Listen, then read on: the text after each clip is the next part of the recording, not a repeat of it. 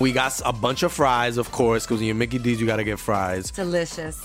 Frank wanted to stay and, and hang out in the McDonald's play place. Um, yeah, it was fun in there. It was, it I was fun, like, man. no, that's for kids, Frank. then he what are got you doing? stuck You on the can't- slide, and we were like, Frank, we got to get back to set. We got back in time, guys. We got back in time. Oh yeah. McDonald's. Everyone has an order. Go get yours today.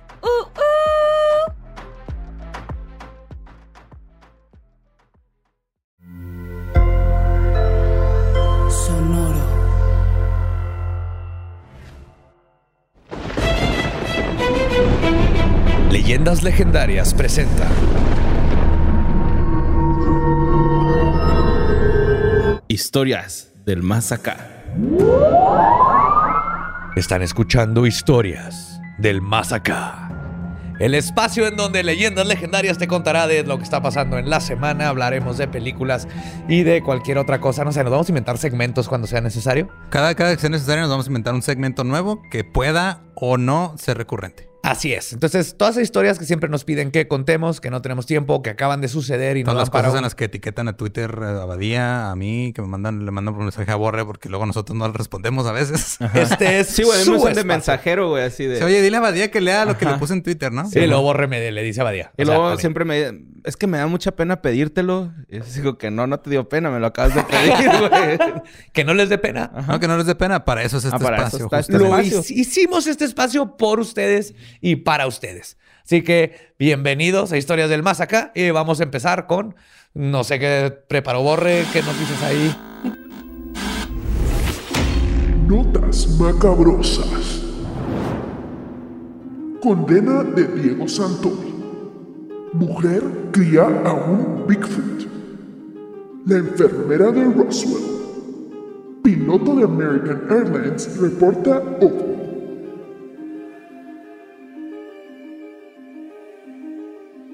Vamos a hablar de matemáticas, güey, la neta. ¿Sí, güey? 337.760 pesos entre cuatro delitos y 71 años. Es la condena de Diego Santoy, güey. Es la X Diego Santoy, güey, de esta ocasión, güey. Resuelve para X. Simón, pues ya le dieron X sentencia. no trabajó solo. Ajá. Simón, ya le dieron sentencia, güey, a, a Diego Santoy. Chet. Le dieron 300, eh, 71 años, que son 71 años, 7 meses y 27 días, güey. al- al- O sea, pero eso es eh, ya in- incluyendo lo que ya ha estado en la cárcel, ¿no? O esa parte. es incluyendo... No. Sí, incluyendo ya lo, Ah, que, lo que está Entonces en la como cárcel. 15 años, le quedan 50 y tantos. Ajá. O sea, va a sí. salir de 80 Va a años. salir el 80 pobre. y Ajá. qué, porque tiene como 35. Algo así. por Sí, creo que tiene 37. Creo que es 3 años mayor que yo, Simón. Ujú. 37 años. Que no, no hay problema. El problema es que esto quiere decir que ya se cerró el caso Ajá. legalmente y que no va a haber justicia. Porque no estamos diciendo que Diego es inocente como Ah, lo no, no es manejamos. en- inocente. Es, ajá, es de es que un cómplice. es Ajá. cómplice y hay gente que le falta justicia y ya no se va a hacer porque ya es casi imposible. Yo creo que se vuelva Sí. a abrir el caso. Pero vieron ese pedo de ahora, de- o sea, digo, de esto, a- a- aparte de que reabrió todo el caso, empezaron a salir más teorías. Vieron la teoría de que hay una foto de la boda de Erika en la que hay un güey que supuestamente es el niño muerto. ¿Sobrevivió? Ah, cañón. Ajá, que aparentemente sobrevivió. No, o sea, es una No. pinche foto súper borrosa, güey. Que, este, obviamente es un güey que nada más tiene una estructura facial ligeramente similar. Y está ahí en la boda. Un entonces- primito, ¿no? Sí, Así de... Alguien de la familia. La familia. ajá. Algún Es que por lo general ajá. se parece la familia, ¿no? No me digas. Sí, Simón. güey, pues tú conoces a Mike, a mi primo. Cuando Ajá. estábamos más chavos, creían, creían que yo era el hermano mayor de ellos, porque los tres así, este, blancos de ojo de color, así bien pinches pálidos. Se ve lo panda, también se parece un chingo a Mike, güey. O sea, Simón, y luego mi tío tenía el pelo súper chino. Yo también, cuando tenía más pelo, se veía igual. Entonces, Sí, pasa, y- y, y creían, creían que a veces creían que éramos hermanos cuando andamos los, los cuatro juntos, güey. Pues le salió caro el, el chistecito, güey, al güey. O sea, son 337 mil ¿Cómo, pesos. ¿Cómo pagas? Es lo que te iba a decir. Pues vendes pizzas de Dominos en la cárcel o algo así. Supongo. McDonald's, así como Terry pero a ver, o sea, OnlyFans. Digo, sí, no hay manera de saber cuánto es exactamente, porque por niños sí viene, ¿no? Sí, por, bueno, por los dos morros No fue... es cierto. Sí, güey. Por los dos morros fue 217 mil. 200, o sea, te cuesta... ¿Quién sí, hizo ese cálculo? ¿Cómo haces ese 113 cálculo? mil. Pues, es que ahora que dictaron ¿Por el, el peso? primero de marzo que dictaron la ya así el No, pero ¿cómo calculas? Es- No, pues el niño pesaba como dos kilos. Vamos a darle ciento- como a o sea, 100 son mil como por 100... kilo. ¿Cuánto dijiste? ¿217 mil? Ujú.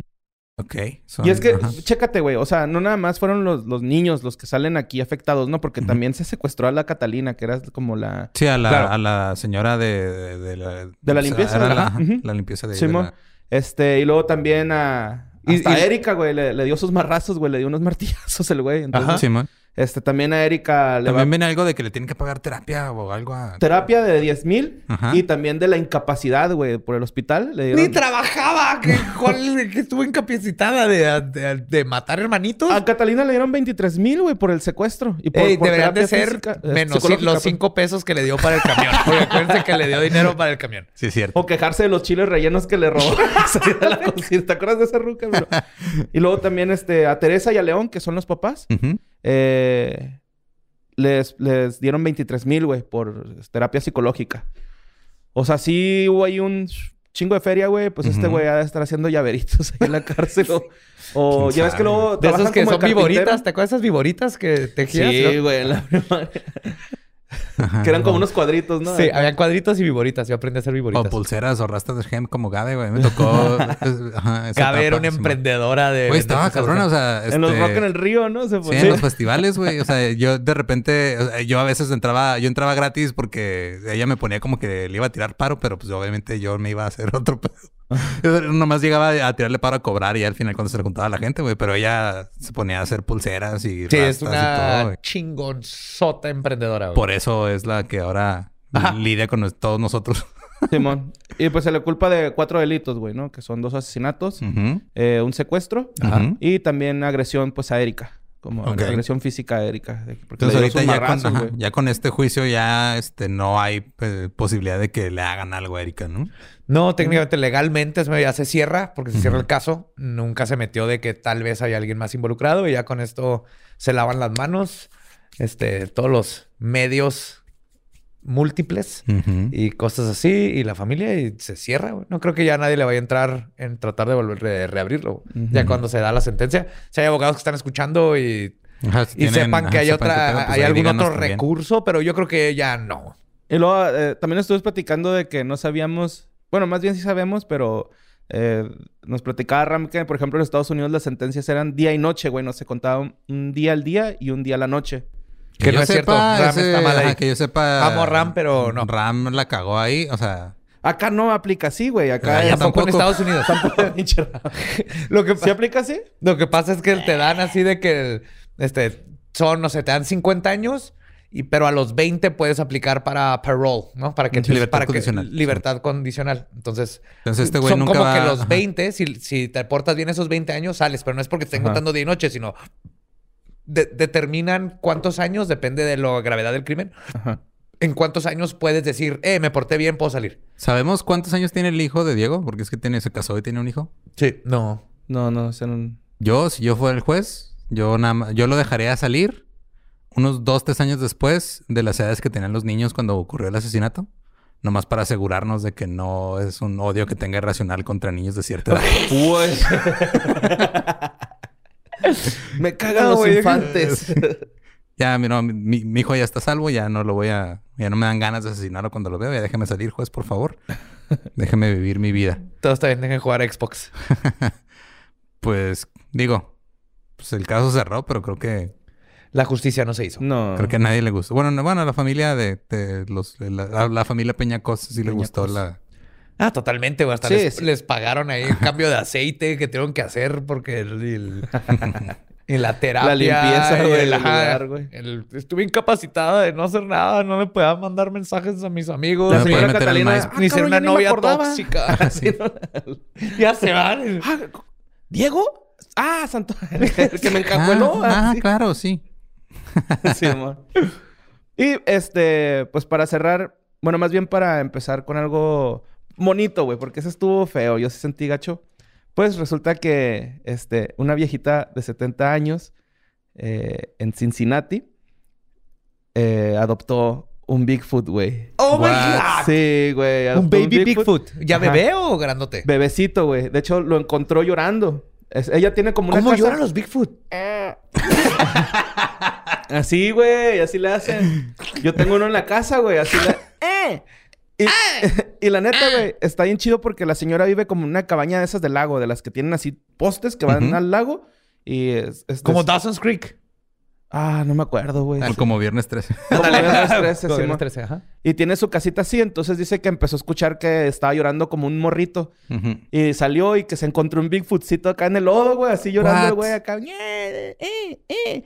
Mira, yo una vez leí una historia de un güey que adoptó lo que él creía que era un perro y terminó siendo un oso negro, güey. No Entonces, sí, estamos seguros de que la señora sabe que es un Bigfoot. Chécate, chécate. Lo cuidó durante una década, güey. O sea, sí, Diez años. 10 años lo cuidó Ajá. en su casa. Sí, estuvo en su casa, le cambió, lo enseñó a ir al baño y todo esto, ¿no? Eh, bien bonito el Bigfoot. ¿A De hecho, hasta le enseñó a hablar, güey. Dice No que, el Bigfoot podía hablar. O sea, O sea, pues, ¿pueden pronunciar palabras? Pues ella le enseñó, güey. Por ejemplo, yo a mi morrillo, güey, le estoy enseñando a aullar, güey. Y le... Netflix. Entonces, de hecho, la, la señora, güey, hasta asegura tener fotos y un calendario. ¿Y dónde está? No, es que no salió en el artículo, güey. O sea, el artículo así nada más dice que lo adoptó. Necesita mandar un SWAT team con esa señora. Ajá. Necesita mandar a otra señora con un pastel a que le baje esas fotos. Lo más bonito, güey, es de que cuando lo encontró bebecito, el Bigfoot solamente comía lechuga y tomate, güey. O sea, comía ensalada, güey. Sí, era, era veggie. ¿Bigfoot es vegano o qué? Ajá, es una sí, tortuga. Bigfoot. Sí, güey, comía pura ensaladita.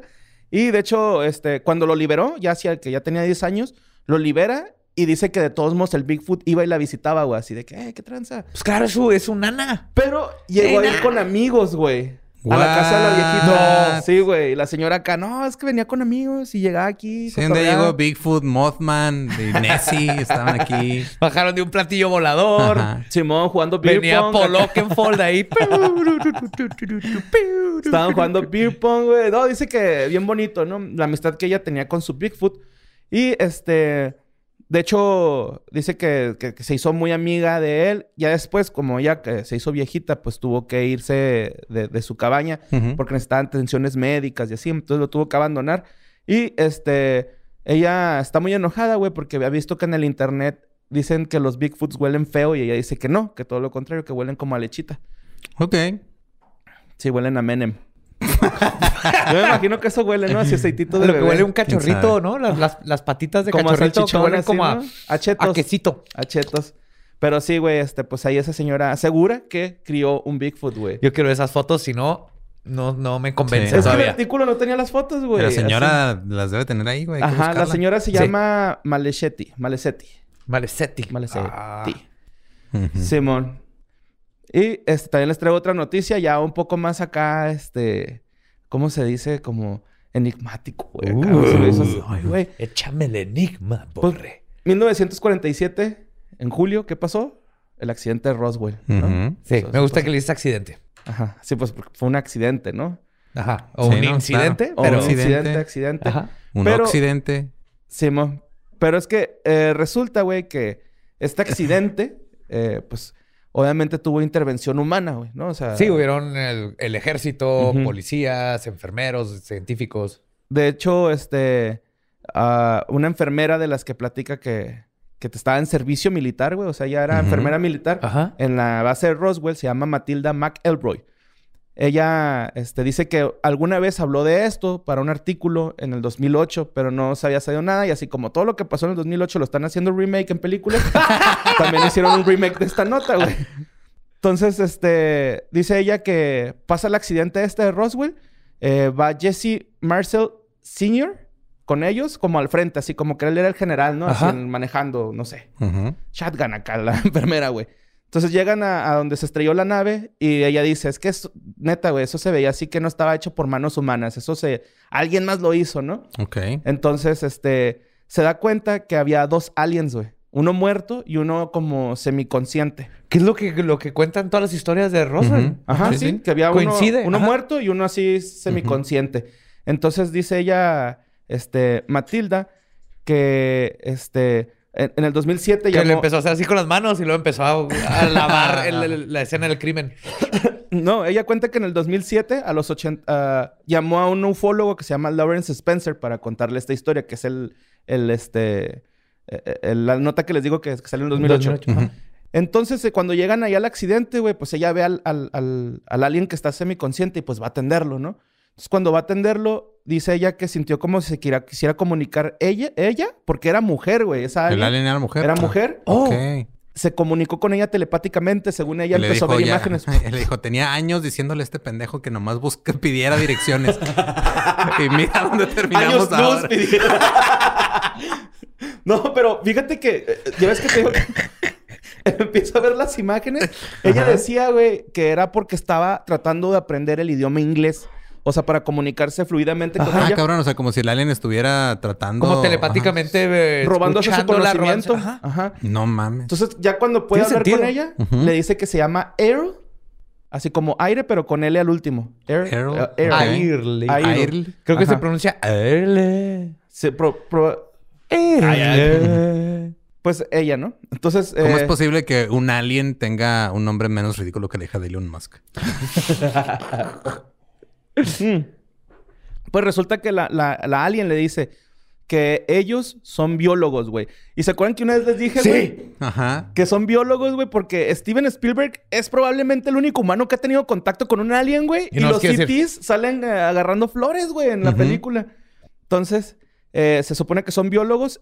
La alien le dijo, yo soy bióloga, ingeniera y tengo un puesto militar en, en una base situada en el cinturón de asteroides de esta de la Vía Láctea. Ahorita estamos ahí, pero probablemente ustedes son la periferia del universo. Dice que estamos en la orilla, güey. O sea, que es como un pinche Ok. jardín trasero, güey. Así el planeta Tierra No en, el, mames. en el universo, ¿no? Y sí, nos, estamos bien lejos de lo que los científicos creen ahorita, que es la totalidad del universo observable más lo que le calculan que le sigue, güey. Ajá, sí, o sea, sí. creemos que somos el centro, porque se nos quitó lo de que el- somos el centro del, De la Vía Láctea. de la Vía Láctea, pero No, no, del en sistema el solar, universo perdón. somos así un...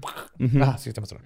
Sí, Pero- güey, pero resulta que no. Dicen ellos que, bueno, que según Air le dijo así que no, es que ustedes son lo último. Diche, de, de hecho, Ok, diche- eso, eso implica, güey, que en algún punto de nuestra historia va a llegar el equivalente eh, alien de un white a tomarse fotos con nosotros para sus redes y decir que está ayudando a una comunidad marginada. Para, para elegirse Para el- eh, alcalde de Alpha Centauri, oh, vine, miren, estos chavillos están todos, véanlos, eh, explotan Miren, bombas nucleares y todavía su caca no saben que la pueden usar para hacer este, que los carros anden. Yo vengo a ayudarles, les voy a dar armas antigravedad a estos chavitos. Pues de hecho, güey, no estás desatinado. Dice que Air le dijo así como que es que nosotros somos más fuertes que ustedes. O sea, eh, física y com- como ejército somos mucho más fuertes que ustedes. Este, de hecho, hasta le dijo que, que ellos habían venido al planeta desde antes de que existiera el humano. No mames. O sea, dicen que es como un jardín, güey, o para sea, ellos. llegó y Sí. dijo, miren, de entrada les digo que como especie les van a faltar manos. sí, güey. sí, güey. De hecho, dice Arrow que este planeta lo usaban como prisión, güey. O sea, What? así de, nah, este güey hizo un delito, mándalo a la No tierra. mames, somos el Australia del universo, güey. sí, güey, Sasquatch, ok. Mothman. A lo mejor Todos, son- estas, todos estos críptidos o así pueden ser de otros planetas, güey. El monstruo Acabas de, de, las nieves, acabas de meter una nueva hipótesis ahí a cómo explicar ciertos Pues yo no, más bien o- esta viejita Matilda McElroy, la enfermera. McElroy. del- del- McElroy. Que es pues la enfermera de esa alien, güey, ¿no? O sea, que todos pensaban que era un alien, pues no. Es era una una, alien. alien. Ajá. Qué bonito.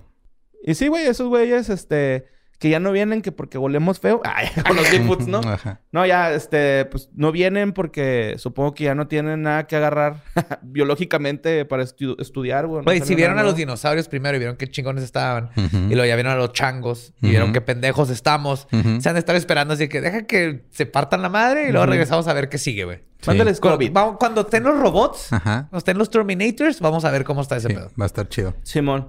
Y este, decidí agarrar esta, esta nota ta- eh, porque hace poquito también, el 21 de febrero eh, de este año, 2021, en Phoenix, se vio un, en el vuelo 2292 a la 1 pm, el piloto del avión de ese vuelo, American Airlines, eh, sintió que algo volaba arriba de ellos. Sí lo vi, cabrón, ese, esto bien chingón ese pedo. Y este, pues al parecer era un ovni, ¿no? Era un objeto volador no identificado. Era de esas naves de cilindro. formas de cilindros. Simón. Ajá. Sí, era, como un ajá. misil, pero volando, no era un misil. Sí, no era un y, misil, Y nadie ajá. mejor que un piloto para reportar ese tipo de cosas porque saben diferenciar entre misiles, aviones, Dildos, o, eh, etcétera. dildos, el- o un globo. Sí, mire, yo he visto muchísimas cosas fálicas cerca de, de mí en Y ya muchos quisiera años. y que uno ya entrara a quisiera. esa velocidad. ¿No? Y, y de hecho hubo muchos reportes también al FBI, güey, acá de que, eh, güey, se vio un- una nave en forma de cilindro. Sí leí que no fue, eh, o sea, eh, lo, él lo reportó, pero hubieron varias torres Varias de radar, personas, eh, personas que entonces coincide. Esos son los mejores cuando hay varios puntos de vista de observadores que reportan lo mismo. Luego empezaron a hacer teorías de que tal vez era un misil, güey, porque por ahí están las arenas blancas. Entonces ellos decían así de, no, pues es que ahí hay una prueba, un territorio para hacer pruebas con misiles,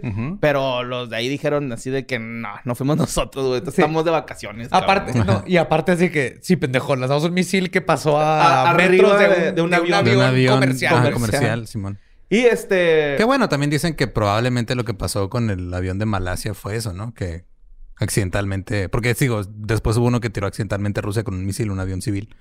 Ah, sí, pero fue Ajá, pendejos. Simón. Ah, pero no que sabía, unos dicen que también a lo mejor le pasó lo mismo al vuelo de Malasia que desapareció, pero este No, pero este sí fue es- porque este, lo que describe Sí, es- o sea, no, es un no, ovni. ajá, sí, exacto, no, no, este, digo, está bien que los, los misiles tienen sistemas bien cabrones de navegación, pero Y hay algo muy importante. Parecía que estaba Los misiles pilotado. Eh, usan propulsión y este no tenía. de combustible. Ajá, o sea, Ajá. vas a ver eh, o el fuego Sí. o vas a ver el- el- la estela del calor que deja. Ujú. Este no describe Venía eso cotorreando, güey. para nomás. nada. Viene nomás flotando, güey. Es, es totalmente antigravitacional. Y de hecho, lo más, lo más raro, güey, es de que no es el primer avistamiento ahí en ese territorio, ¿no? Porque también en el 2018, en febrero, eh, otros dos pilotos vieron también igual una nave cilíndrica, güey, y también la reportaron.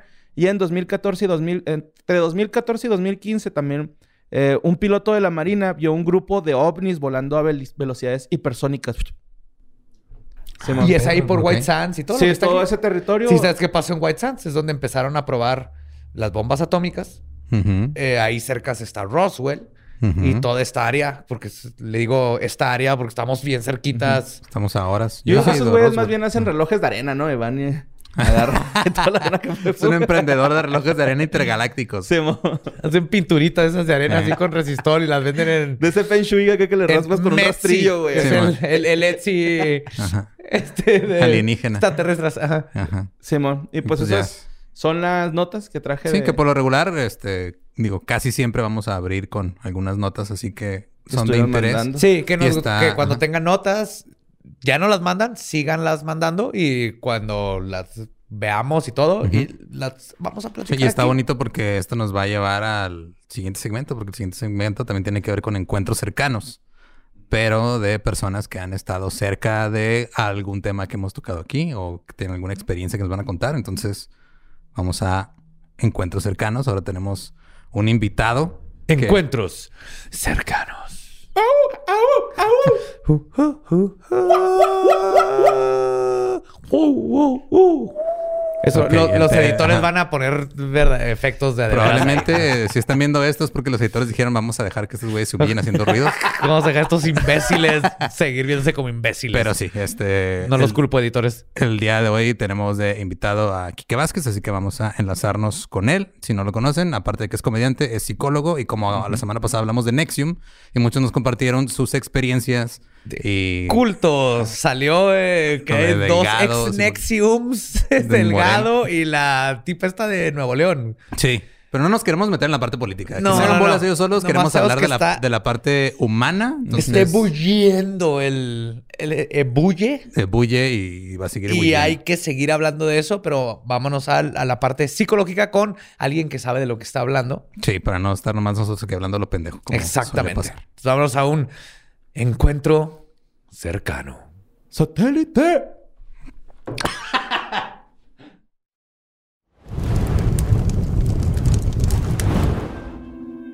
Encuentros cercanos con Quique Vázquez. Los engaños del coaching. Estamos estrenando segmento, porque es la primera vez que lo hacemos. Estamos estrenando programa en general. Estamos estrenando invitados con un invitado que nos debe venir por culpa de la pandemia. Iba a venir acá y no se pudo. Un, apl- un aplauso en sus casas solos como si estuvieran este, en un culto, no nos hagan caso. eh, Pero aplaudan con la parte de afuera de las palmas. Ese es el nuevo aplauso. para el señor Quique Vázquez. ¡Yay! Qué gusto, qué placer. Sí es cierto, eh, la pandemia nos quitó la oportunidad de estar compartiendo la mesa y compartiendo ahí este, ideas, pero mira, eh, lo, ya es inevitable. Yo lo veo como algo inevitable y esta es una aproximación. Claro, eso, eso, eso sí, un, es un teaser, es este, es una probadita. Señor. Es la primera dosis gratuita. La puntita. Esta es la No, puntita. es la puntita.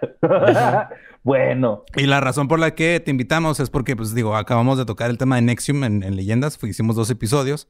Empezamos a recibir muchas historias de personas que han terminado en este asunto del coaching, que lo va a explicar ahorita mejor Borre. Sí, mo. Y este, yo en lo personal siento que, bueno, que- creo que en el episodio lo dije así, güey, mejor vayan a terapia, ¿no? Sí, lo dijimos güey. todos, Ajá. les dijimos a todos, hasta te sale Sí. más barato ir a terapia con Sí. alguien especializado Y sin que se te lo ponga negrito cuesta- el corazón, que güey. lo que te, sí, que lo que te cuesta este culto en el Claro. que estás.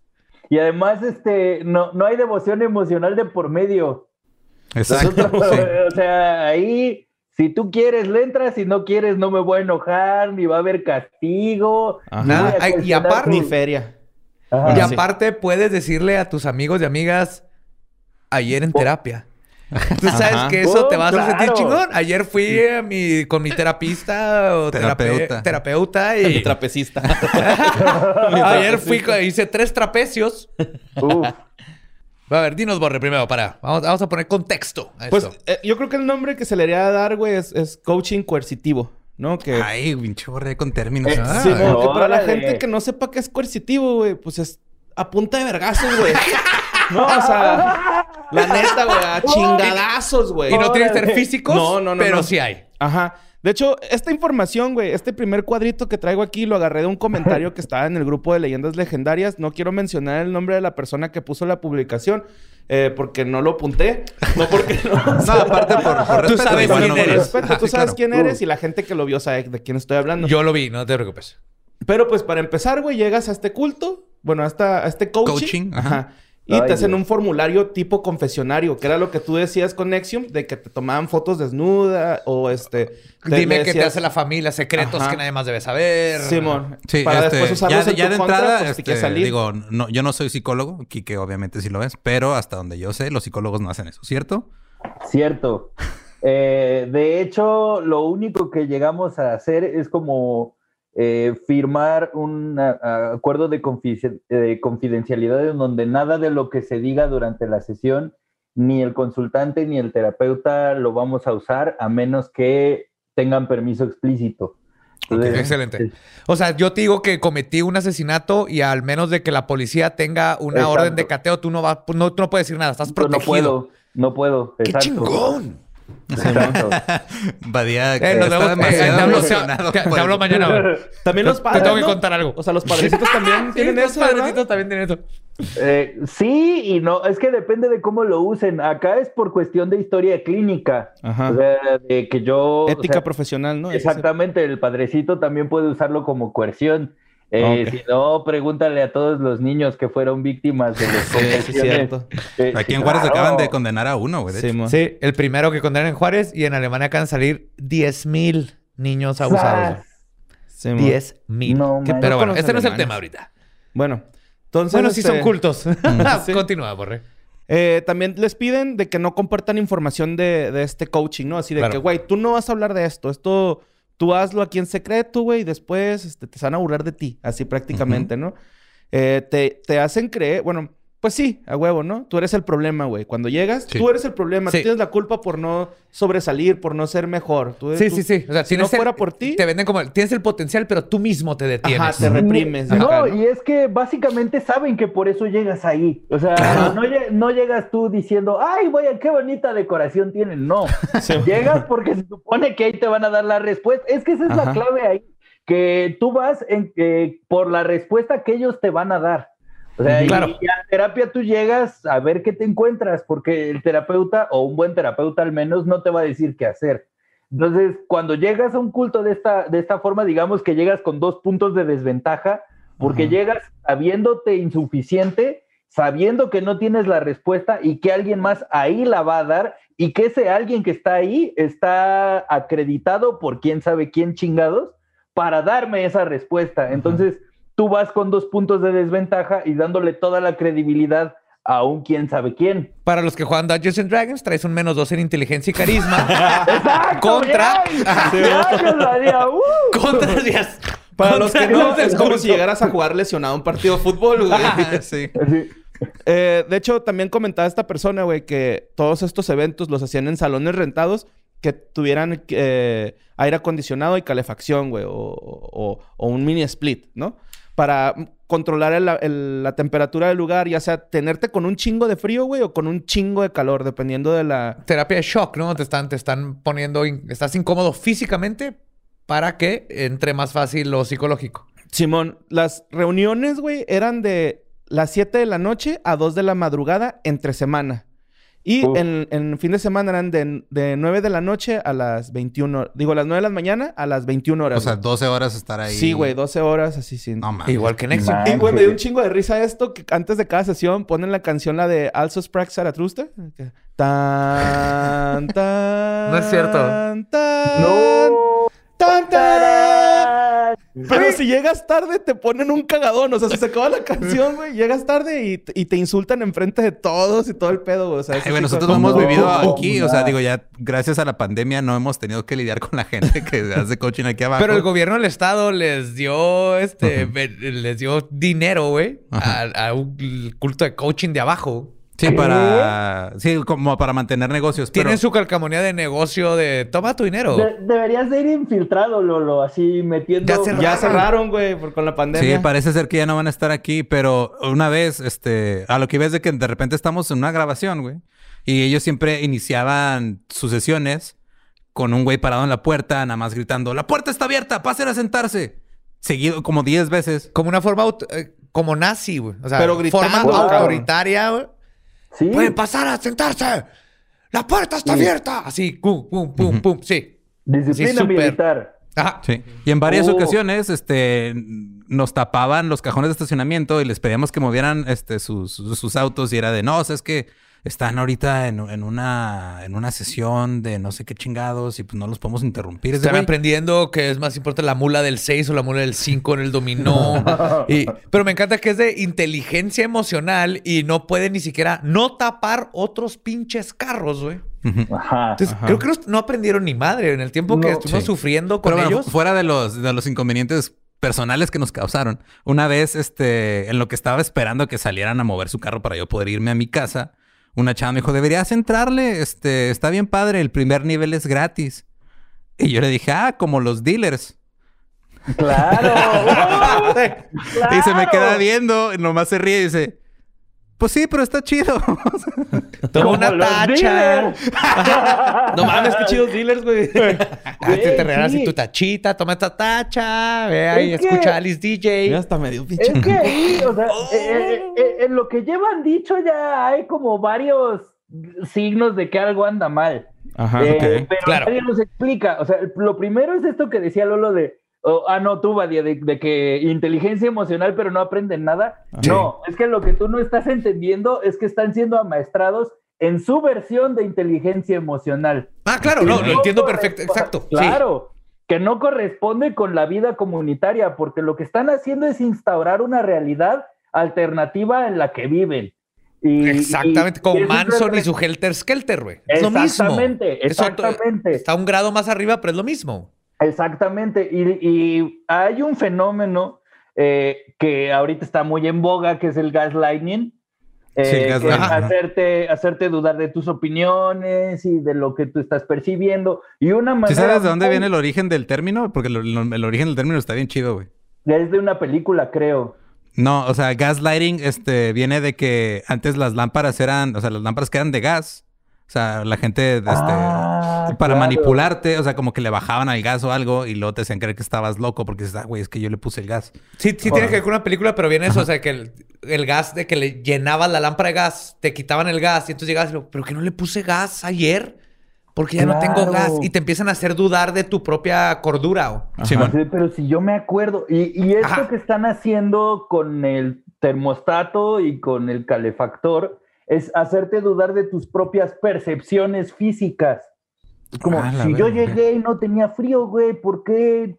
¿Por qué aquí hace frío, cabrón? Si yo no tenía frío Ah. cuando llegué. ¿O por qué aquí hace calor si yo no tenía calor cuando llegué? ¿Qué pedo? Y eso es subconsciente, ¿no? Asumo, o sea, aunque, Eh, aunque no sea conscientemente que lo pienses, adentro de ti Ajá, estás... exactamente. O sea, tú, tú, tú recibes la información sensorial eh, y dices, güey, si ya la estoy cagando en qué tanta temperatura siento, seguro la estoy cagando en las O sea, cuando yo llegué aquí, vida. mis huevos estaban como así, y ahorita Sí, están- es una canica. Era una marrana llegué- y ahorita es una regular, güey. Sí, güey. ¿Qué está Cuando llegué me colgaban a medio muslo y ahorita Sí. ya están más abajo. de eso. ¿Por qué? Ahorita ya tengo una hamaca para mi pene. ¿Qué pasó?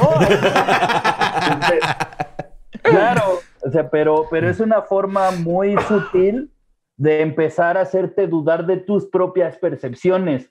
Y entonces empieza a hacerse una tendencia a la generalización, que es algo que hace el cerebro, de decir, bueno, si ya le estoy cagando al percibir en esto, seguramente la voy a cagar al percibir más cosas aquí. Entonces Y que- ellos me van a orientar. Corrígeme si me equivoco, Ajá. pero creo que lo que ayuda mucho a todos estos este, eh, cultos de coaching y todo eso es que un amigo o alguien conocido te invita o te mandan de la empresa, porque es algo que hemos visto, se meten a gobierno, es lo que están haciendo ahorita, güey. Entran en, en- en el gobierno y el gobierno como puede deducir y tiene que gastar lana, los mete y mete a mucha gente de gobierno. Los que nos están escuchando, si, si trabajan de burócratas en el gobierno o algo y los están mandando estas cosas, Sí. es lo que está pasando ahorita. No, de hecho, la, la persona que pone esto, a ella la llevaron del trabajo. De güey. trabajo, sí. Y el trabajo y en el gobierno. En el gobierno en México lo están haciendo bien cabrón. Los de acá abajo yo sé, porque yo veía muchas camionetas de gobierno allá afuera Ajá. que los mandaban. Pero mi punto es de que, corrígeme si me equivoco de nuevo, eh, entras porque un amigo te dijo que fueras o algo, y cuando te empiezan a hacer todo este. Eh, Este vals mental, empiezas a dudar de ti mismo, ¿no? O sea, el- Sí. aunque tú no ibas a, eh, con la esperanza de, eh, de tener nada ni de mejorarte, sino que te, te- te forzaron a ir. Así que No, y- tienes que ir a eso, te empieza. Esa es tu graduación, güey. Tienes que llevar a... Cuando te gradúas de, de- de- del primer curso, que, que es de- entre dos mil a tres mil pesos, güey, te dicen, Verde. para graduarte tienes que invitar a gente. Claro. Entonces ya tú, ah, vente, Badia, vente, lo, lo vamos a, acá a mi graduación. Y ya ustedes, si se quedan, pues ya... es ¿Y cómo. Este es un real. Nos dijeron el nombre, ¿no? De esto que está pasando aquí en México. Ah, pues es que es, eh, este estaba en una página que se llama LeadMex. Ujú. Y también este, pues es... Es que hay como varias versiones. Uno, WorldWorks. que estuvieron mencionando mucho es uno que se llama WorldWorks ahorita. World Works. Sí, Ajá. antes se llamaba MexWorks. Le cambiaron el nombre hace, hace, hace tiempo. Sí, mo. Y eran estas mismas técnicas. Ahora, la- la- como que la parte en la que este, yo siempre me quedo ahí trabado, como me quedé trabado tratando de formular la, Ah, la idea. es este que hay gente que dice que sí le funciona y no termina valiendo verga, güey. ¿Qué tan, o sea, qué tan cierto puede ser eso? ¿Eso ya es algo muy personal? O digo, tengo es- específicamente el caso de un amigo que me lo topé, este, y, y me saludó y todo, y luego ya después un amigo me dijo, no, es que ese güey andaba bien mal, andaba, ya estaba a punto de divorciarse, güey, traía pedos de alcoholismo muy cabrones, y le entró a este pedo, y le funcionó, pero no cayó al, como al lado que Oscuro. podría rayar en, en lo, en, en lo del culto, güey. Que, o sea, ¿tú crees que exista como que una versión que sea, o sea, que, que, que sea, digo, porque la cura no que creo quedas es- como en Jedi Grey, no te vas a eh, Sith. No ajá, terminas como Sith. Lord. Sí. Ajá. Eh, es que acá también viene mucho de, de cómo se concibió la idea de un coach que no tenía nada que ver originalmente con cómo llevar tu vida. O sea, era una especie de mentor o de tutor de si tú quieres como llevar unas finanzas, eh, finanzas sanas, necesitabas ir con un coach que te enseñara a llevar finanzas sanas. Y ya que el coach te enseñaba cómo, entonces decías, ah, bueno, ya vete, ya aprendí lo que tenía que aprender y vámonos. Entonces, a nivel de mercadeo o a nivel laboral, la figura del coach puede ser muy útil porque es este tutor que viene de afuera, te enseña lo que tienes que aprender y se va. Esa era la idea central de un coach. Y Tiene luego- sentido, sí, sí. Es, Sí, es- claro. es- es el elder, como siempre, la, Ajá. Exacto. la persona que conoce, ¿no? Es el Obi-Wan, el que te va a enseñar. Exacto. Ahora, hay gente que, o sea, en México somos muy dados al realismo mágico, ¿no? Y a, y a la, y a la imaginación así, a la cura por, por magia. Y a, y a los amarres, y a, Exacto, y a- sí, sí, a sí. los amarres, y al horóscopo, y a los... O sea, ¿tú crees que se- sería como el equivalente este, a las dietas milagrosas? Ajá. Pero. Ándale. Ok. Pero- Güey, Las en México inventamos y seguimos haciendo la capirotada, güey. Es el- Seguimos. Güey, yo digo Sí. que la capirotada, su nombre original era la chingadera, güey. Pero las abuelitas dijeron, no le podemos decir eso a los nietos, güey. ¿Cómo le decimos que es una chingadera? Capirotada, güey. Y así, y lo seguimos consumiendo, güey. Ay, a mí Oye. sí me gusta Ya, la ya. chingadera, güey. Con, con razón a, a la gente antes les decían tontos de capirote. Son gente que comía capirotada y caía Y, y ya. Pero sí, o sea, sí, sí, sí es cierto. O sea, sí siento que como creo que mucha gente, como que si te dicen, ah, güey, mira, ve este retiro de tres días y en tres días te van a arreglar la vida, le suena más atractivo que, ah, oye, métete a terapia, güey, va a ser un proceso larguísimo. ¿no? Exacto. Sí, pero Porque creo que además, lo- además Ah, no. es un mito el proceso larguísimo. O sea, el proceso larguísimo es con la gente que se quedó pensando que el psicoanálisis servía de algo. O sea, o sea, no, eso ya también es un mito. ¡Ey, el pene de mi mamá! Dice Freud que está No. bien suculento y venoso y es lo que necesito. Y cuando chupaba su boobie, yo estaba pensando en el pene de mi mamá. Shemale. No, era, es que, es que no era pene, era pítoris eso. Era, es- era, una, era una confusión. Eh, En, en alemán eh, fue un error de traducción. En, en alemán era, era fijación por pítoris. Este, no, no, no, es que también ahí hay mitos acerca de la terapia psicológica que pues ya no son... O sea, ya Válidos. hay procesos breves que en cinco sesiones ya, se, ya vámonos. Como muy prehistóricos, Kike, ¿o cómo? Sí, súper prehistóricos. A ver, eh, me imaginé eh, un T-Rex en terapia, güey. Es que no alcanzo el cajón de arriba. no puedo, no puedo concluir mi Edipo porque no me puedo masturbar, doctor. ¿Qué hago? Que aplique la bicicleta, ¿no? güey? Que se la ponga entre las piernas y pedalee, güey. No pues, me alcanza a tocar mi próstata y pues no sé. La única dinosauria que me ha tocado mis genitales es mi madre, doctor.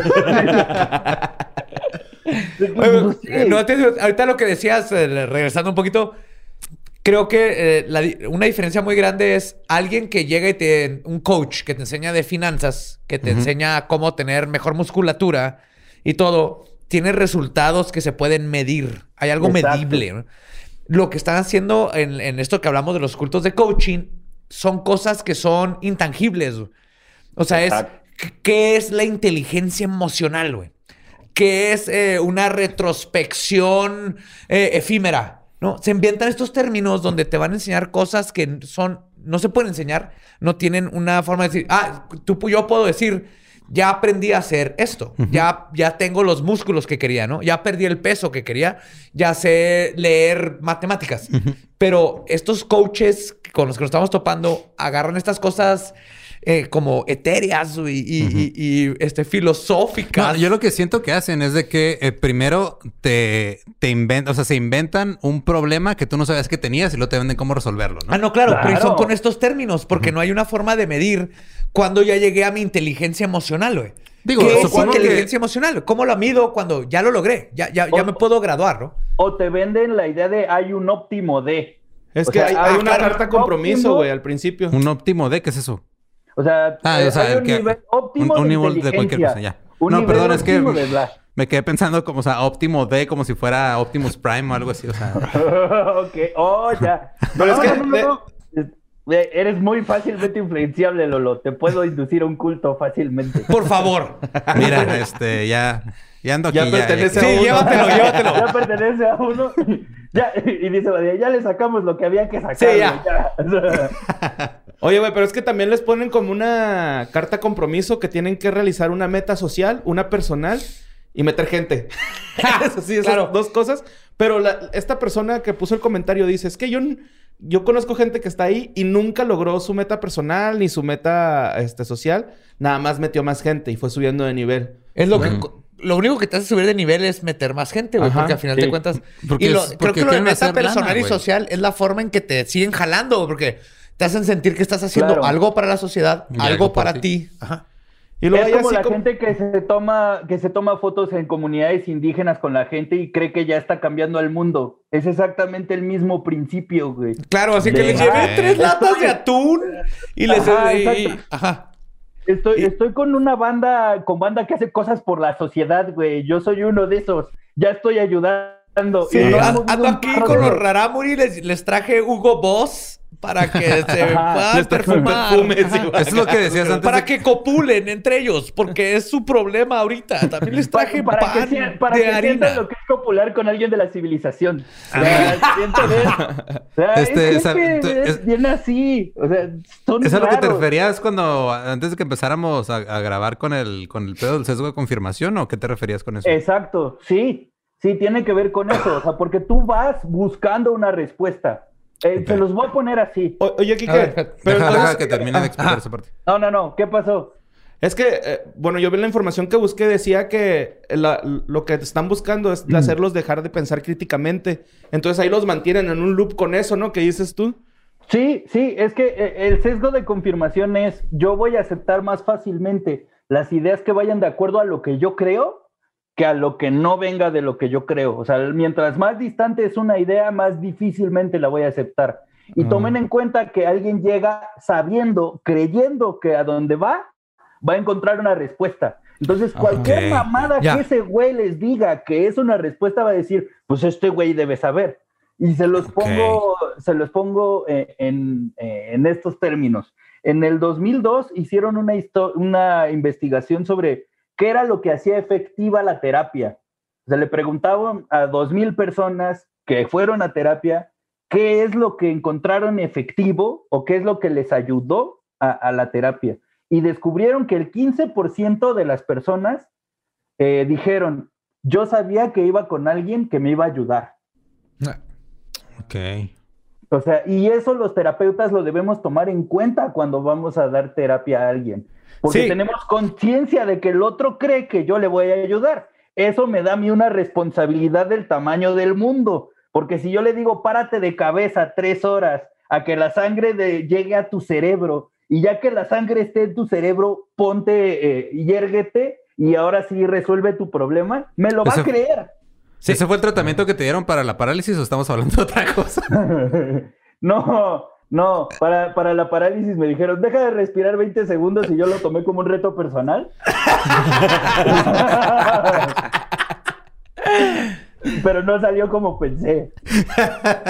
No, y, y- y es increíble. ¿Y tú, Kike, cómo? qué? Porque vimos en Nexium que México es un país que es increíblemente susceptible a caer en cultos que Claro. de- con diferentes nombres. Eh, te, te puedes ir desde lecturas del tarot, amarres, este, coachings, todo esto. por- y creo que tiene que ver con esto de que la gente busca soluciones fáciles.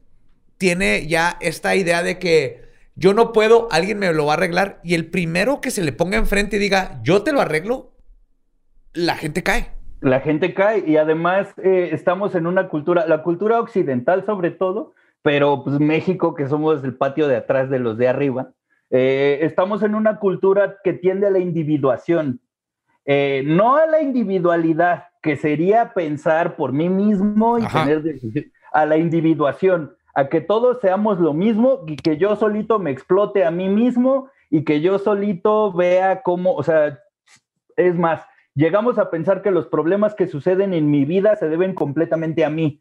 Y eso es estúpido. Ajá. Entonces, Ajá, sí. De hecho, aquí una era uno de esos.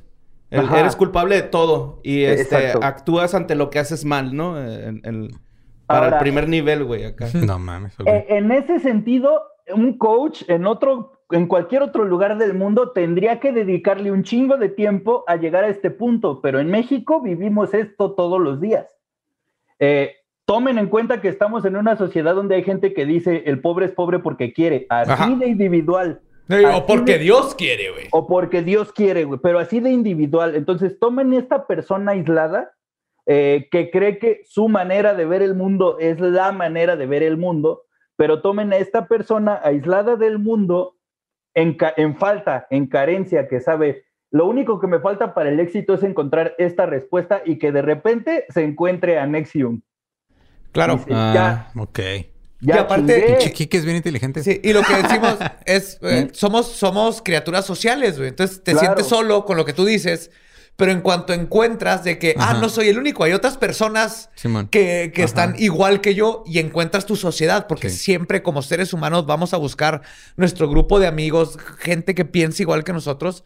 Y cuando te De hecho, sientes aislado, como tú dices, y luego de repente encuentras un Nexium o un World whatever, o así, World dices, ah, estos World güeyes están en mi mismo nivel, que es lo que buscamos instintivamente porque somos criaturas sociales. De, de hecho, creo que lo dijiste en el programa de Nexium, ¿no, güey? De que cómo, cómo puedes, este... Bueno, no creer en un, en un tipo de, de coaching de este tipo si tienes a Emiliano Salinas, hijo del expresidente de México, ¿no? Sí, güey? claro, o sea, le da, le da cierta validez. Pero Alison arriba... Mack, güey, acá de que, ah, no mames, está aquí, güey. Es, Si no mames, yo le dediqué varias. Era la de Superman, le di una super chaquetota.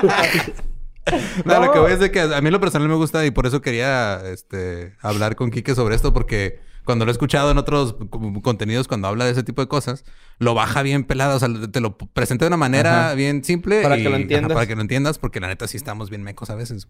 Sí, ahorita y, y- y creo que Y- ha quedado y- bien claro. No, es, ya- es- es- es todo una- un problema social, individual. Sí, Y- es que el individuo aporta a la comunidad y la comunidad le aporta al individuo. No podemos pensarlo de manera separada.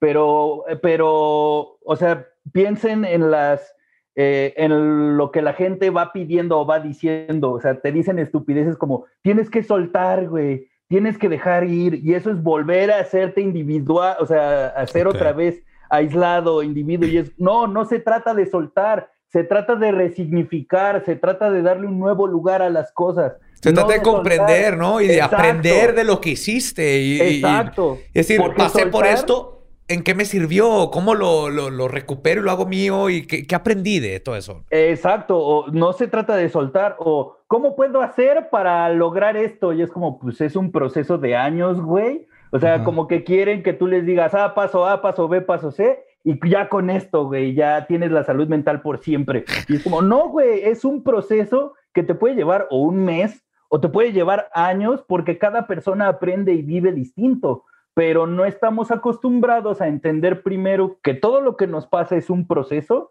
y que ese proceso se va viendo alimentado de lo que te da otras personas. No pudiste hacerlo todo solo. O sea, siempre hubo alguien que, aunque sea para darte una palmadita en la espalda, que te orientó, que te enseñó algo en algún momento, todos en todo momento estuvimos acompañados por alguien en el camino a alcanzar lo que queremos. Pero estamos en una sociedad que está diciendo constantemente que el que fracasa o triunfa eres tú solo. Y aparte, Tú esos solo- fracasos y triunfos están medidos dentro de la misma sociedad, ¿no, güey? Eh, En el nivel 2 te ponen en pareja, güey. Entonces a lo Yes. mejor sí sirve, güey. Güey, Sí, Entonces- pero te cobran más, güey. Te cobran de 6 mil a 8 mil varos, güey. Te ponen en pareja. Y es así como de que lo hacen, según el artículo que leí, para que la otra persona esté diciendo, no, pues es que Lolo anda ahí hablando mal del, del, del, del coaching, ¿eh? O sea, bájalo, güey. Así como que los ponen a pelear entre ellos, güey, de cierta güey, forma. O Y sea, Quique, pagas- si no, es pagas increíble. por tu capataz, güey. O sea, a Foucault le gusta esto, güey. No mames. ¡Oh, güey! Me acabas de regresar a Tommy. Este, mis estudios de arte, güey. Foucault era Ay, de... Porque sí, estamos hablando de güey. Foucault. Yo quiero pintar. No mames, a, a Michel Foucault le mama. O sea, lo no- la palabra normal es una forma de control. Y ahí, y ahí, pues, están instalando una, literal, una nueva normalidad. Y no usé la frase así como inocentemente. O sea, piénsenos en pandemia. Estamos aislados. El único contacto que tenemos es a través de la computadora. Hay un algoritmo que está calculando las cosas que nos interesa ver o las Y que nos no las vende mañana. ver. Mañana nos las vende, güey. Mañana Ajá. van a salir ahí papas, papas, papas quemadas y comida para gato. No tengo gatos. Comida para gato. Nomás les aviso mañana si me salieron. Ajá, y, y, ah, y ahora imagínate, eh, esto, esta información que tú estás, el algoritmo es nuestro líder de culto alterando nuestra percepción de la realidad poquito a poco. Ya Entonces, se puso. ajá. No sé en qué Ajá. momento, ajá, de, de a- repente me de, sentí en. así de susceptibles Ya estamos. nos vamos a la, a la punto. Matrix, ¿verdad? Esto ya Sí, se va a meter en Matrix pronto, man. güey. Sí, güey. Sí, estamos a tres minutos. Oh my God.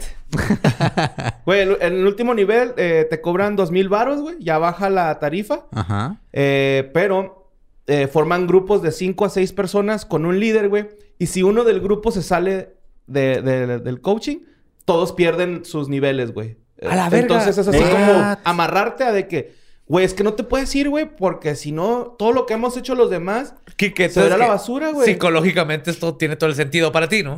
Claro, eh, ha- hay algo, hay un fenómeno que se llama efecto Ash. Eh, Ceniza. el efecto eh, ASCH. Ah.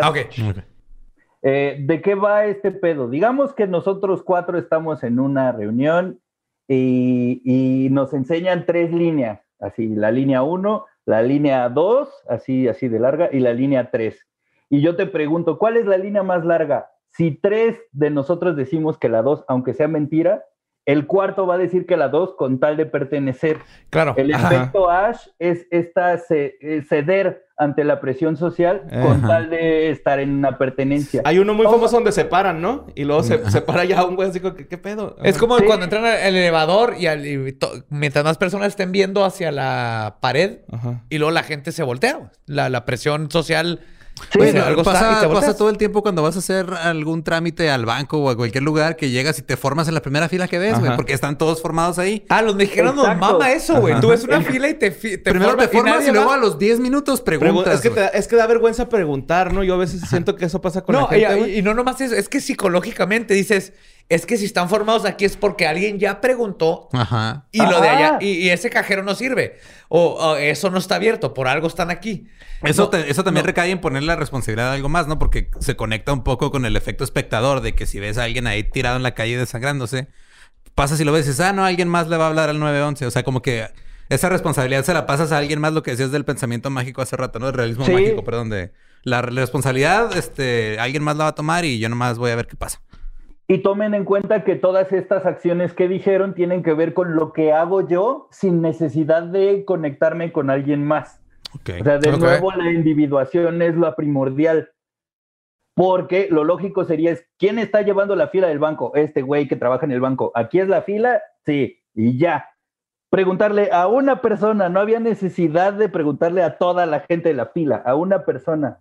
Pero la individuación social es tan fuerte que tenemos que hacer estos cálculos mentales eh, para llevarnos todos los días en todas las cosas que hacemos. Ahora, tomen en cuenta que en este último nivel, la persona que está en, la- en el culto o en la secta esta ya pagó más de 10 mil varos en una mamada que no sé qué, ya puso eh, a- en manos de otra persona información que puede poner en riesgo Ajá. su cara social. Ya, le ven- ya vendió la casa de su mamá. Sí, claro, entra, ahí entra también el pedo del costo hundido, ¿no? Que dices, hijos, que pues que ya le invertí, güey, no me puedo salir.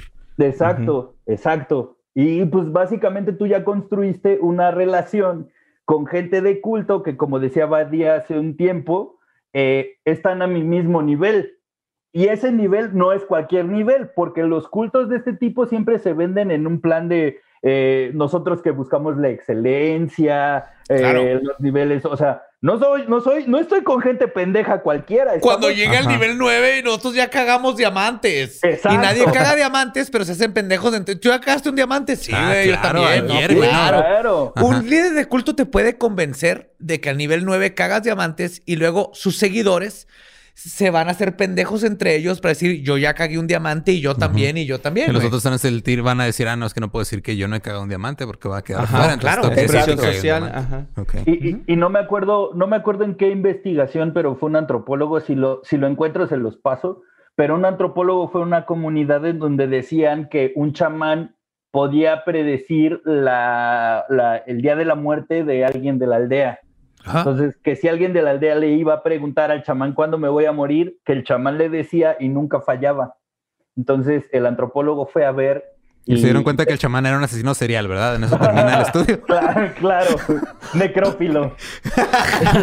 que el chamán era un necrófilo. No, lo que sucedía es que el chamán era una figura dentro de esa aldea tan respetada que tú no podías hacer quedar mal al chamán.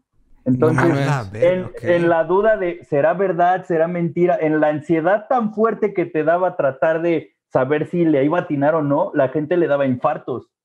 A Porque, la claro, verga. Ok. güey, Claro, no güey, psicosomático. O sea, este tan cabrón el claro, pensamiento, güey, que te. Claro. matabas. Ah, güey, es el Claro. placebo, el nocebo. no mames, el, ¿qué pedo? Claro. Wow. Claro, entonces, si eso es capaz de hacer en una persona, imagínate si el gran líder te es dice... un "Vas a-". Claro, es un grupo, no es uno. Esa, esa es una alucinación en grupo. Pero bueno, Kike, antes de terminar, tú como un profesional, alguien que conoce la mente de la gente y que sabe más que nosotros, y porque estamos hablando de cultos y así, ¿qué, qué recomiendas para alguien? Creo yo que se empieza a dar cuenta que alguien está en un culto, más que nada cuando te das cuenta que tu amigo está en un culto, güey. Porque creo que eso es lo que lo más difícil. Porque ya cuando estás ahí, justificas todo, porque eso te enseñan. ¿Pero qué es un culto, Badía? Te justificas. Yo veo que tú eres muy culto, Badía. No, ah, ah, mal chiste, perdón. Este, no todos caen, disculpen. Entonces, eh, lo, que, lo que yo diría eh, primero es, eh, no pierdan contacto con la persona, pero muestren el disenso. O sea, porque una de las maneras de que alguien se salga de un culto es darte cuenta de que la realidad en la que están no es la que corresponde aquí. Ok. Ajá. Entonces, Es como, ay, este, pues fíjate, eso te dijeron aquí, pero yo leí un estudio. Sí. Que- Donde los eh, hot dogs llevan jamón. Ajá, exacto. Y la gente que no come los hot dogs con jamón es una enferma. O, eh, realmente es no, no dejar de ser red de apoyo de esta persona que está en un culto, porque tomemos en cuenta que la gente que le entra, entra por esta necesidad de carencia, o sea, por Claro. esta carencia. O sea, quiere optimizarse. Y vivimos en una sociedad de una constante actualización y de una constante optimización y muy poca aceptación. O sea, muy poca gente te dice, no, pues no hay pedo, como seas o lo que sea. O acá no es necesario que me hables de estas cosas. Entonces, Eh, ¿qué, qué crees que una forma chida sería decirle, estás en un culto, pero estás en tu pedo, pero No seas pendejo. confía en mí. Cuando, cuando quieras, yo, yo Ajá. sé lo, por lo que estás pasando. No, no Sí. confrontarlo de, sino decirle, estás en un culto. Date cuenta por esto y esto, y aquí estoy. Habla conmigo, cuéntame, cuéntame lo que te están diciendo esos güeyes. ¿Crees que eso funcionaría? funcionaría o crear espacios lejos del culto. Es como, ok, no, no vamos a hablar del culto hoy, vamos a echar unas chevas, unas cheves, vamos a jugar foot, vamos a echar la reta. Como, como una especie de, de jalarlos a la realidad Exacto. de, o sea, fuera de esa realidad que les crearon, ¿no? O sea, como decir, ah, que- sin, sin confrontar nomás, ah, mira, vente, vamos a A comer. jugar así". paintball en Aspen. güey. Sí, no. Ok, sí, exacto. Con esquís, con la música de GoldenEye de- eh, del 64. Qué chingona actividad, güey. Hay que hacerlo, güey. Sí, güey, vamos a marcarnos las iniciales de un desconocido en el cuerpo. ¿Qué te parece? Algo fuera de su realidad. Ay, güey. No, pues, este, no, digo, en, en sí, este, es muy fácil de como de caer en este tipo de cosas. Este, eh, pero creo que si nos ponemos todos como a modo y, sea, atentos, podemos Ajá. a- a salir bien entre todos, ¿no? Sí, o sea, Sí. al final de cuentas somos criaturas sociales y creo que lo más importante es que más gente se dé cuenta de qué es un culto y qué no. Para los que están buscando esas respuestas que tú nos dices, Quique, y que va, va a encontrar un gurú que se las va a intentar dar por dinero y un chingo de dinero. Y a veces cosas peores como terminar suicidándote. Que tenga el apoyo para decirle, ok, estás en eso, es un culto, güey. Es un culto, no me haces caso, no hay problema, yo aquí estoy, yo aquí estoy, yo te escucho. Exacto. Y cuando ven y cuéntame, y aquí nos llevamos unas cervezas, cuéntame qué te están diciendo, vamos a platicar. No te voy a juzgar, más pla- platícame lo tuyo y platicamos lo O mío. tal vez te va a juzgar, pero no te lo voy a decir en el momento. Ah, porque es difícil romper Ya cuando eso. se salga, va. Te dije, güey, te dije. O puedes decir, no estoy de acuerdo, o sea, porque yo prefiero estas ideas, o a mí me gusta esta gente, o, Claro. güey, o sea, un- un- una de las frases que también pueden ser muy, muy fuertes al momento de alguien que está en un culto es te extraño, güey.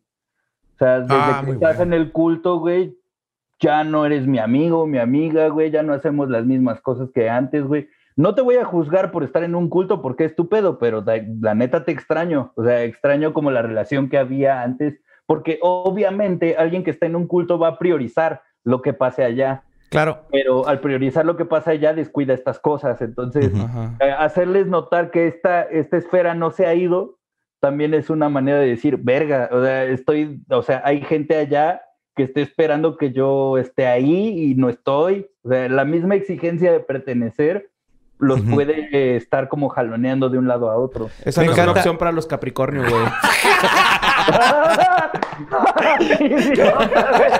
Che pendejo. Quiero decir, eh, abrázalos, abrázalos. Creo que lo, lo- lo tuyo lo, lo dice de una manera más, este, científica. Sí. O sea, abraza a la gente y dile, te comprendo, haz lo que tienes que hacer, pero aquí estoy, abrázalo y le dices todo lo que han escuchado el día de hoy. Y si, si es un, ya, ya es Claro, es casi complicado, un- güey. Es complicado, pero... Súper complicado, y es, pero es una plaga que sucede en nuestro país. Chorro, ya hablamos de eso. Pero creo que hemos hecho, pues lo que podemos hacer, platicar de, de esto Con un profesional. Claro. con un Muchas con gracias, alguien Quique. que sí sabe, güey. No, Nos, nos debes a estar sentado aquí después. Pronto, Sí. pronto, prontamente. Con Sí, alguien que en tres días se le va a aparecer un escarabajo a lo Jung. What? Oh, Ahí me tuiteas, ahí me tuiteas, güey. Sí, Ahí señor. tuiteale. sí, señor. pues, pues ese fue... Ese es todo por este, este es episodio el primer de... historias del Ajá. más acá. Eh, muchas gracias, Kike. ¿Dónde te puedes seguir? Digo, aparte Sí. de ser psicólogo, eres comediante. ¿Dónde, dónde Sí, te puede seguir la gente? ¿Qué, qué Eh, pedo? En todas las redes estoy como Quique bien parado, Quique con K y bien parado con todo lo demás. Así, Ay. todo junto. Eh, me encuentran en todas las redes ahí y ahí se enteran de qué onda. Y si alguien está en un pinche culto y necesita Sí. este, platicar contigo, ahí mismo te puede... Ahí mero, ahí, mismo, mero. ahí Excelente. sí. Ah, pues muchas gracias por gracias. acompañarnos en este primer episodio de Historias Más Acá, Kike. Y muchas gracias a todos los que están escuchando o viendo Sí, esto. ac- acuérdense que historias más acá ahorita es, es- es este monstruo, es The Blob, es esta cosa, The Thing, que se va a ir adaptando a sus necesidades. Entonces, vamos a hablar de todo, y, pero más que nada, ustedes nos van a alimentar de ese contenido que quieren escuchar y que tiene que ser inmediato y fabuloso y misterioso. Así que síganos, denle subscribe y todo eso. Y, Y nos escuchamos. y mándenos nos sus historias el- y todo. Ah. El próximo jueves. Ajá. próximo jueves. O sea, este programa es como yo cuando nací prematuro de ya salió, pero después agarra forma, no se preocupe. algo así, algo así. sí, bueno. Va, ya Creo que, creo que eso hace más poético el hecho de que hayas estado hoy aquí. Guau. Y nos escuchamos en la próxima vez que hablemos de historias más acá. Bye.